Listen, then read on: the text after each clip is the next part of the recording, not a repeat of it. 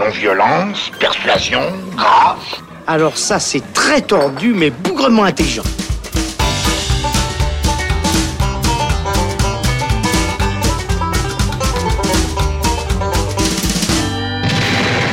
Salut les cinéphiles, bonjour ou bonsoir à tous et bienvenue dans le Shot, la version bonus du Saloon.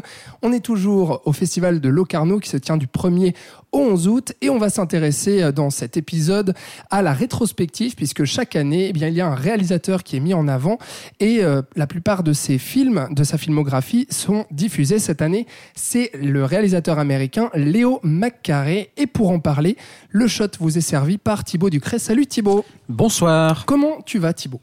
Mais ça va très bien. Oui, à la presque moitié euh, de Locarno maintenant. Et du coup, euh, en fait, tu as décidé euh, d'aller voir pas mal de films de cette rétrospective.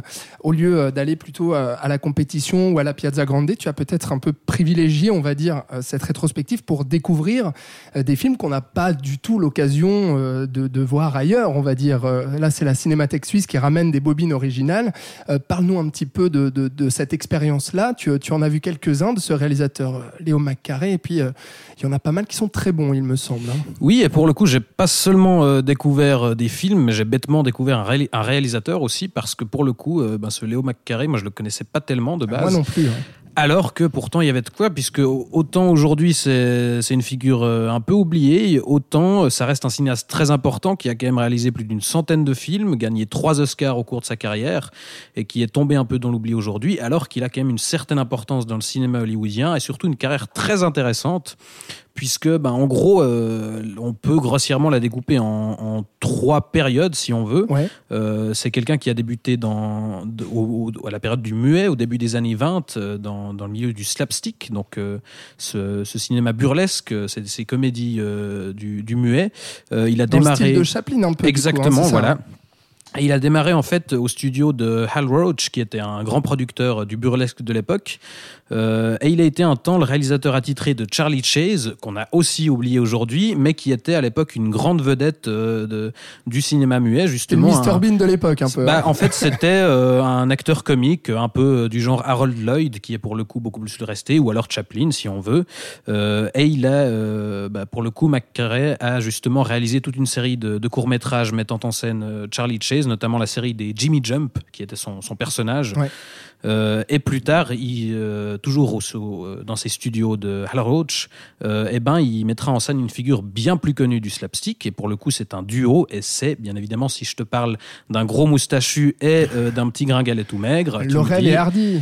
Évidemment. On a vu d'ailleurs euh, un film avec Laurel et Hardy. Le film s'appelle, enfin c'est un court métrage qui s'appelle Liberty, qui est un des plus connus, il me semble, avec Laurel et Hardy. Exactement. Bah, c'est ce fameux court métrage euh, avec ce final euh, dans lequel Laurel et Hardy sont sur un chantier et doivent traverser des poutrelles en, essayant de, garder leur équilibre. Voilà. Et ça a été effectivement diffusé bah, en ouverture de, du festival, juste après la cérémonie d'ouverture, avec un, un, accompagnement sonore d'ailleurs pour, pour l'anecdote assez étrange. Hein, je crois que tu partages mon avis. Enfin, là, pour le coup, le, festival a essayé de, trancher avec euh, le classique accompagnement au piano et on a eu droit à, deux, bases, à une batterie et une contrebasse, et, une contrebasse pardon, et ensuite, euh, enfin. C'est parti dans l'électro. Voilà, on n'a pas trop compris, c'était très étrange. Pour le coup, je voilà, expérience euh, assez, étrange. Mais par contre, l'avantage de cette rétrospective, c'est de voir des bons films déjà.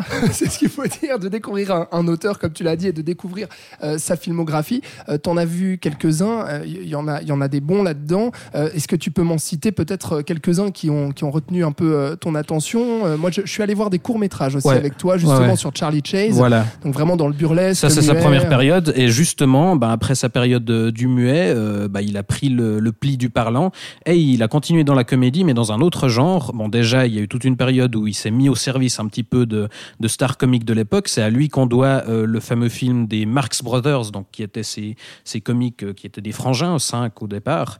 Euh, et leur film le plus célèbre, c'est euh, Duck Soup, donc la soupe de canard. Bien sûr. Et ça, c'est justement à Léo McCarry qu'on le doit. mais surtout, il s'est fait connaître pendant cette deuxième période dans le genre qu'on appelle la screwball comedy, qui qu'on pourrait traduire généralement par la comédie de, remariage, mhm. donc qui sont ces comédies de couple qui se qui se foutent sur la gueule, qui se séparent pour finalement se retrouver. Et, et il a signé un certain nombre de films qui s'inscrivent dans ce registre-là. Et parmi les plus connus, il y a le film Love Affair, qui date de 1939, où on suit en fait deux personnages, un homme et une femme, qui sont qui, sur un paquebot qui se dirige vers New York. Les deux sont mariés, respectivement, à d'autres personnes, et ils vont tomber amoureux.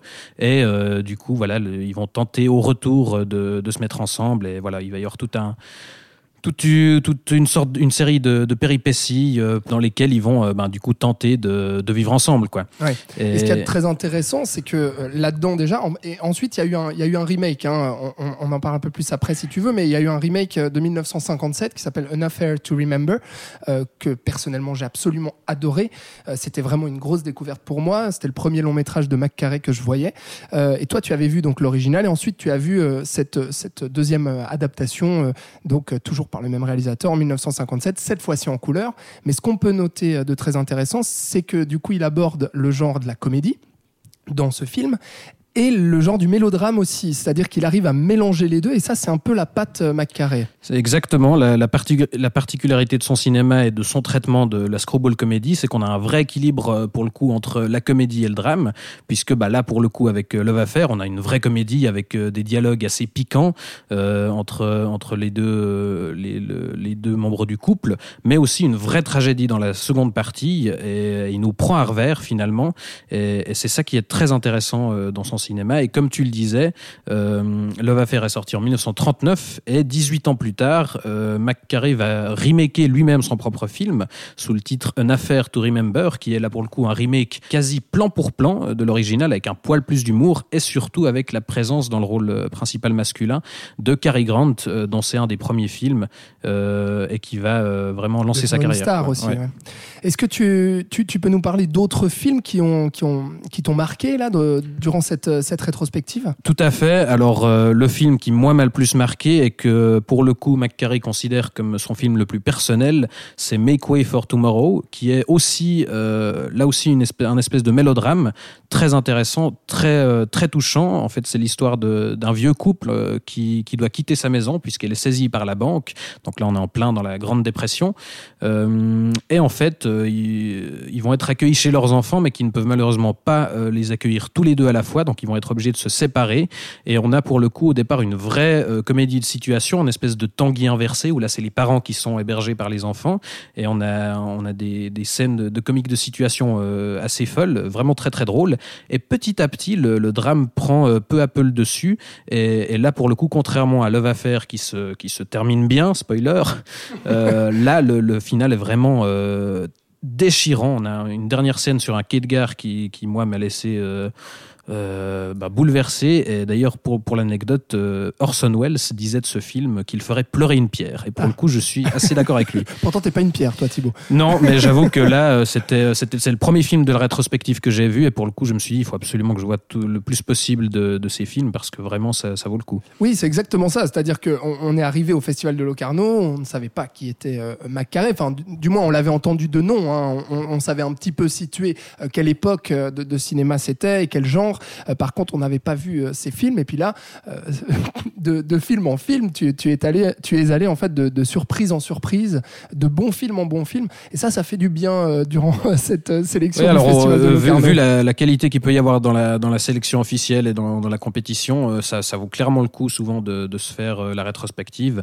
Et, là, c'est une très chouette découverte, d'autant plus que pour terminer sur, sur sa carrière, donc après cette période de la screwball comédie, il y a, il y a un, un espèce de virage, enfin virage entre guillemets, mais disons une évolution assez particulière dans son cinéma et assez intéressante, puisque euh, au cours des années 40, ben, euh, là pour le coup, son cinéma est devenu toujours plus concerné par des problématiques sociales et il a de plus en plus laissé transparaître euh, son, son opinion politique. C'était un, un anticommuniste euh, assez marqué et euh, surtout un, un catholique très très très fervent. Et du coup, on a eu sur la fin de sa carrière, il a livré plusieurs drames avec une, une, des thèmes religieux très très marqués et surtout également des, des films là pour le coup très très très macartistes. Donc on était en, en pleine période de chasse aux sorcières aux, aux. États-Unis, c'est ça.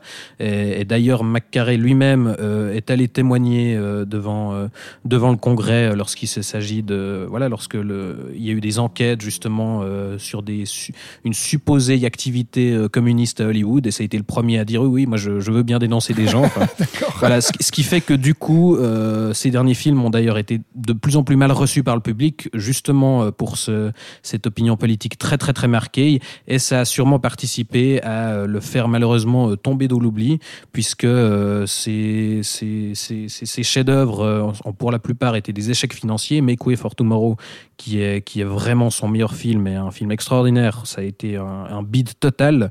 Et, et c'est son dernier film a été très mal reçu par le public et il est voilà il est peu à peu tombé dans l'oubli malheureusement. Et pour le coup ça vaut clairement le coup de le redécouvrir à travers cette rétrospective. Et juste une dernière chose à préciser justement pour ceux qui seraient que ça intéresserait de, de découvrir ce, cinéaste. Euh, pour le coup la rétrospective qui est diffusée ici à Locarno elle va un petit peu tourner dans toute la Suisse. Elle sera évidemment à la Cinémathèque suisse et euh, aussi au, cinéma du Grutli de Genève. Elle est accompagnée par la sortie d'un livre qui est consacré à Léo McCarré.